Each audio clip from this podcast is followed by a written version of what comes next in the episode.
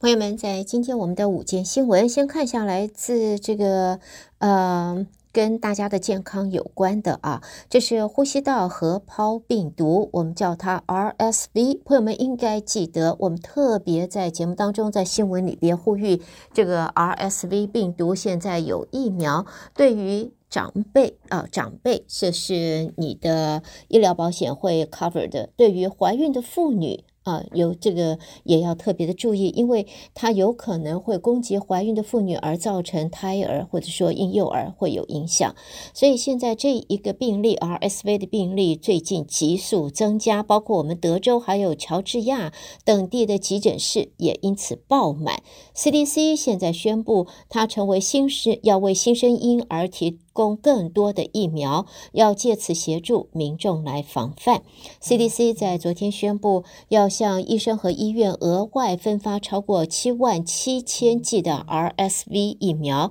疫苗可呃，疫苗这个研发啊，建议八个月以下的婴儿。可以注射，其中有两种剂量，剂量小的适合出生的婴儿，剂量大的用于年龄稍长、体重比较重的啊、这个孩子。这一次增加的供应量是剂量比较大的这样子的版本。CDC 也建议。六十岁以上的民众还有孕妇也要接种，但是因为疫苗供不应求，现在已经暂时要求医生把风险比较高的婴儿来列为优先的对象。而我们还是要借这个新闻提醒朋友们，这个就是呢，在我们华人的呃。呃，药房啊，美福药局有足够的 RSV 这个呼吸道和包病毒的疫苗提供给大家，所以如果你是六十岁以上的朋友，或者你是怀孕的朋友，你都。你都可以直接到美福药局，然后去查询、去讨论，然后接种。最新的数据也显示，田纳西、Virginia 还有 Georgia 这些呃州的 RSV 病例已经接近去年的水准，而我们德州的染病人数是往上急增。对此，CDC 的官员认为，不同的州的数字都已经见顶了，情况可能没有像去年那么严重，那么可以恢复到新冠疫情前的水准。RSV 每年会导致一百到三百名四岁以下的儿童死亡，还会有五万八千到八万名的儿童因此住院。六十五岁的长者死亡的人数在六千到一万人，所以希望大家不要。不要轻忽。好，另外我们看到呢，就是芝加哥有一列通勤列车，昨天上午就在同一条铁轨上啊，与行驶的铲雪设备相撞，结果造成了三十八个人受伤，其中数人伤势严重。在现在芝加哥的消防局说，这一起。呃，路况的话，有三十一名通勤客和七名 CTA 啊，就是芝加哥运输管理局的工作人员，他们的两节车厢，呃，这个向南行驶，绕过弯道，结果呢，撞上同一条轨道上同向行驶，不过速度比较慢的除雪机，所以这一起火车意外有三十八个人受伤。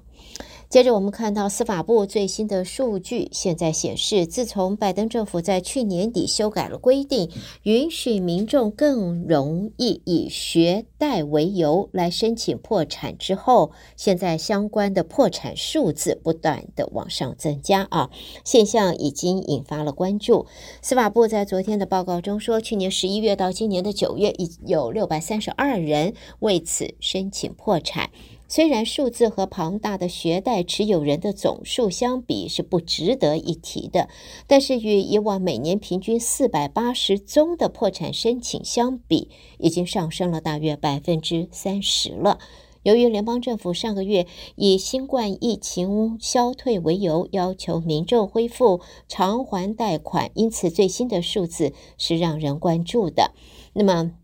司法部也预计，随着越来越多民众和律师发现这一个渠道，申请人数未来会持续的上升。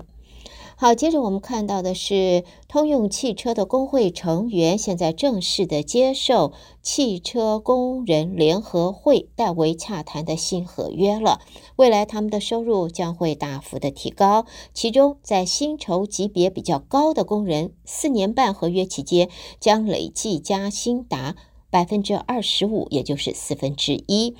汽车联合汽车工人联合会和资方达成协议后，把方案交由通用、福特还有 Stellantis 三大车厂的员工各自表决。其中，通用的争论是最为激烈，三万六千人投票之后，百分之五十五的人支持合约。工会成员未来四年半的加薪幅度超出过去二十二年的总和啊！其中高薪工人的基本工资未来四年半将会增长百分之二十五，那么实际每小时收入超过四十美金。那么在通用员工在过去几天争论方案时，重点一直是在最低工资的员工是否享受更多的福利。五家规模比较大的厂方是反对这项条文，部分资深工人则认为自己的加薪幅度比较小。另外呢，在电商巨头，这是 Amazon，它即将要进军汽车的销售市场了。明年起，它会和韩国的车商现代 Hyundai 合作，让经销商在平台与消费者可以直接的交易，成为全美第一个为消费者提供这个选项的汽车品牌。根据报道，Hyundai 公司在昨天在洛杉矶的车展上宣布了这一项消息时，公司的行政总裁表示，业界一直希望能够改善购车的体验，但是目前的成绩没有办法让消费者满意，因此希望能够结合 Amazon 的渠道，使得购车能够像购买日常用品般的那样子的便利。好，在。政治方面的新闻，我们也看到呢，就是呃，众院操守委员会现在公布了调查报告，指出代表纽约的共和党籍众议员呃 George Santos，他挪用竞选资金，同时欺骗选民、金主还有调查人员。Santos 是严重违反了职业道德，因此已经把案件转介司法部去跟进。消息透露，众院有意褫夺 Santos 的议员资格。不过呢，George Santos 本人是坚称不会辞职，但是明年他会放弃连任。根据报道，操守委员会经过九个月的调查，昨天公布了全长五十六页的报告，形容大量的证据证明 Santos 试图欺诈，利用众院参选人的资格，无时无刻的。不再谋取个人的经济利益，欺骗选民，还有捐款人士，动用竞选资金，也刻意成交虚假或不完整的竞选财务文件。面对调查期间依然拒绝配合，已经不值得信任。连串行为也违反政府操守法。委员会严厉地批评桑托斯的行为。有损议员尊严，严重伤害众议院的声誉，应该受到公众谴责。因此，全体成员一致投票通过，把这个调查现在已经转交司法部了。好，朋友们带给大家的，这是在今天我们的午间新闻，由胡美健在这为朋友们编辑播报，也谢谢您的收听。我们稍微休息一会儿，欢迎听众朋友继续收听。我们接下来的精彩节目。